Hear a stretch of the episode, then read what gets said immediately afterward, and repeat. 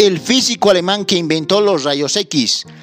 Hace 126 años, este ingeniero mecánico y físico alemán descubrió el uso de los rayos X para la detección de enfermedades, por lo que recibió el Premio Nobel de Física en 1901. Wilhelm Conrad Röntgen nació el 27 de marzo de 1845 en Lennet, Alemania.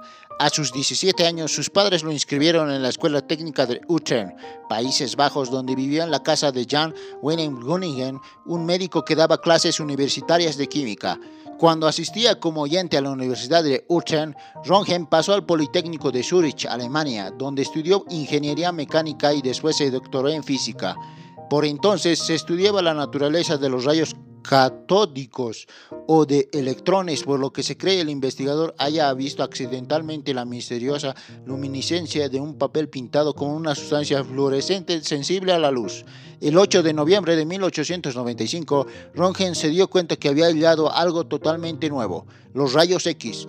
Al poco tiempo de dar a conocer su descubrimiento, la noticia dio la vuelta al mundo, por lo que recibió innumerables reconocimientos como el Premio Nobel de Física. Röntgen falleció el 10 de febrero de 1923 en Múnich, Alemania, como consecuencia de un cáncer intestinal.